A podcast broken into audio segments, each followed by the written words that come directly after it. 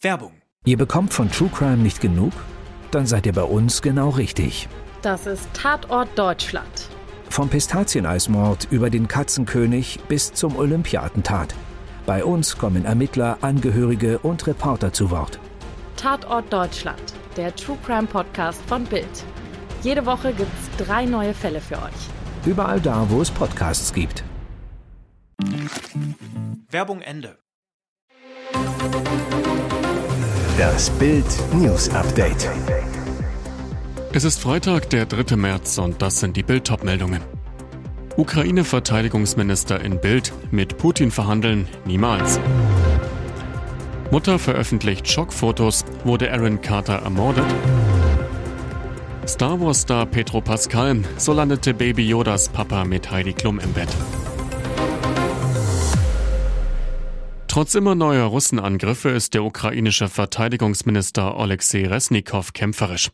Im Bildinterview zeigt er sich überzeugt, dass die Ukraine bald neue Waffentypen bekommt und macht klar, mit Putin wird es keine Verhandlungen geben.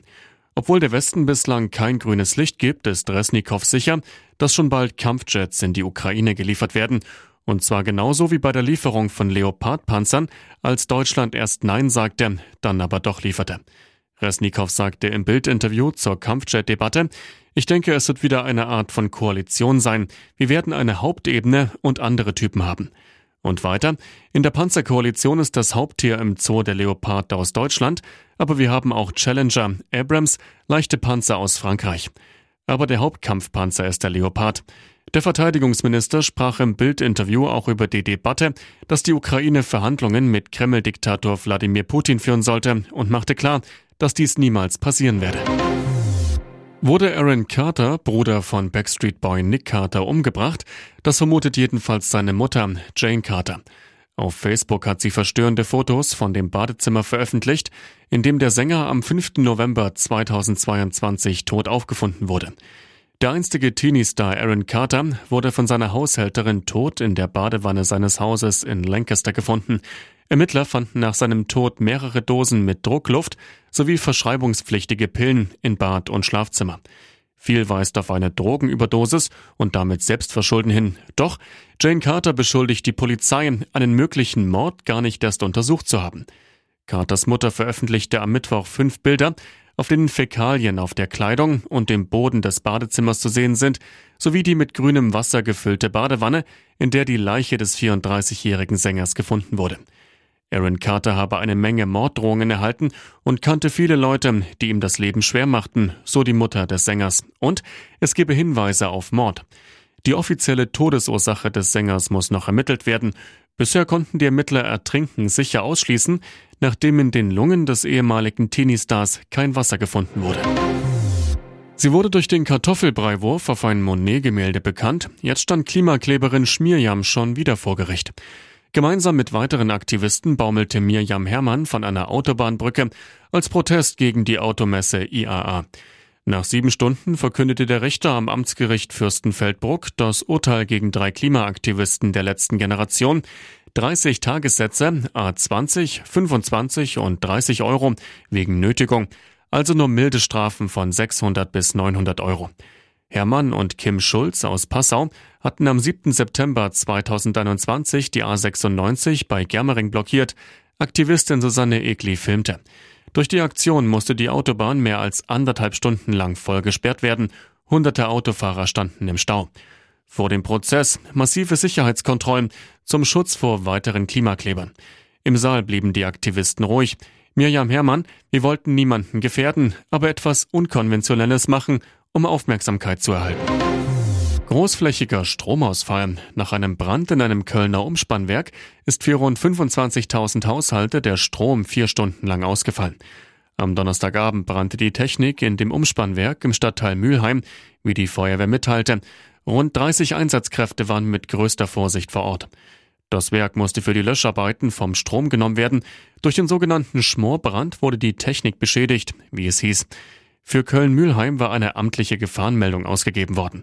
Reduzieren Sie Ihren Stromverbrauch über Akkus und Batterien auf das Nötigste, schalten Sie das Autoradio ein, informieren Sie sich in lokalen Medien und wählen Sie nur in Notfällen den Notruf von Polizei und Feuerwehr, hieß es darin. Später gab es dann auch die Entwarnung.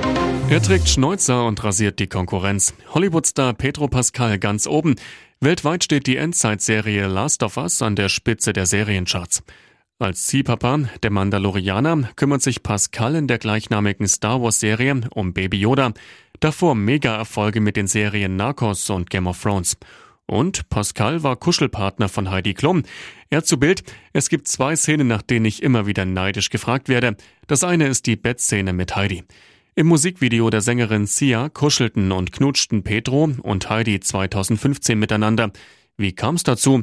Klum war Game of Thrones Fan, wünschte sich Pascal fürs Bett. In der Thrones-Serie findet die zweite Szene statt, auf die Pascal immer wieder angesprochen wird. In einem Zweikampf wird sein Kopf zerdrückt, die Rolle in der erfolgreichsten Serie der Welt und der Kampf gegen einen übermächtigen Gegner hat ihn unsterblich werden lassen für viele Fans. Und jetzt weitere wichtige Meldungen des Tages vom Bild Newsdesk. Bahnfrei für GroKo-Verhandlungen in Berlin. Die CDU will Koalitionsgespräche mit der SPD aufnehmen. Das hat der Landesvorstand der Partei einstimmig beschlossen, wie ein CDU-Sprecher am Donnerstag mitteilte. Heißt, sollten die Verhandlungen erfolgreich enden, bekommt Berlin einen neuen regierenden Bürgermeister, den CDU-Landeschef Kai Wegner. Bereits am Dienstag hatte Berlins noch regierende Bürgermeisterin Franziska Giffey ihrer Partei eine Koalition mit Wahlsieger CDU vorgeschlagen. Am Mittwochabend fiel dann die Entscheidung Entscheidung bei der SPD.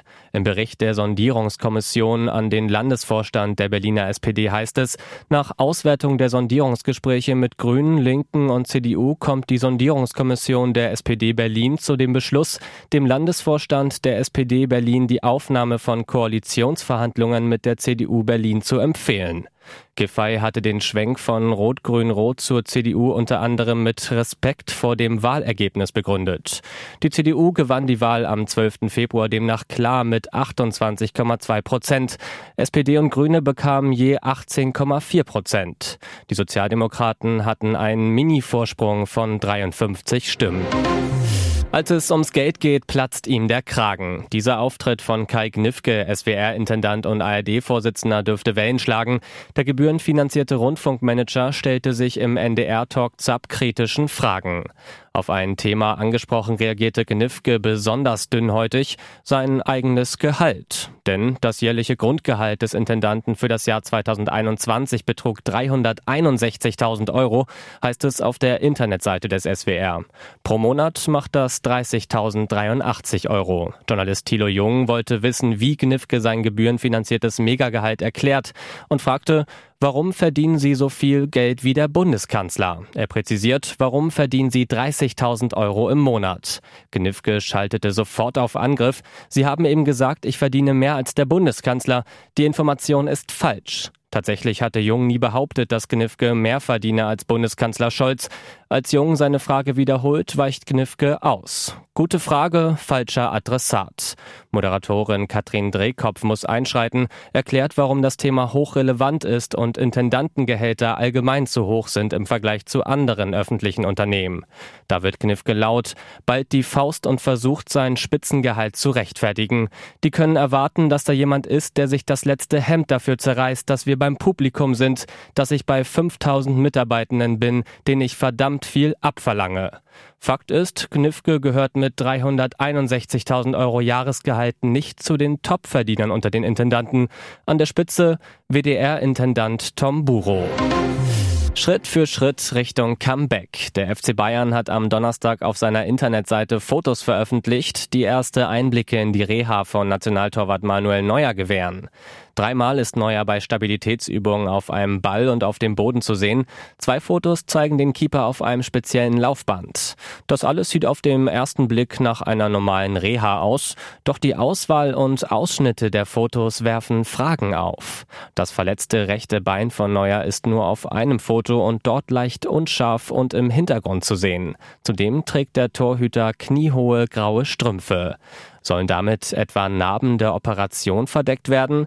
Auffällig, dass das Bein auf allen anderen Aufnahmen abgeschnitten ist. Zufall oder Absicht vom Bundesliga-Rekordmeister?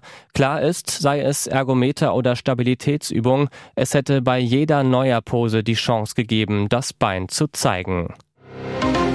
Schock für Reality-Sternchen Vanessa Mariposa. Ihr Brustimplantat riss beim Training fürs RTL-Turmspringen durch einen heftigen Aufprall aufs Wasser. In der Türkei wurde sie nun operiert, das Implantat ausgetauscht, doch es gab Komplikationen.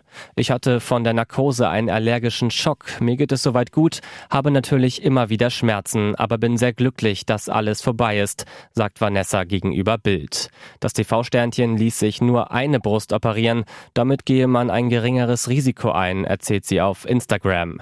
Durch die allergische Reaktion auf das Narkosemedikament hatte die 30-Jährige nicht nur einen roten angeschwollenen Arm, sondern auch eine Nahtoderfahrung. Davon habe sie aber nur von den Ärzten nach der OP erfahren. Erinnern kann sich Vanessa selbst daran nicht.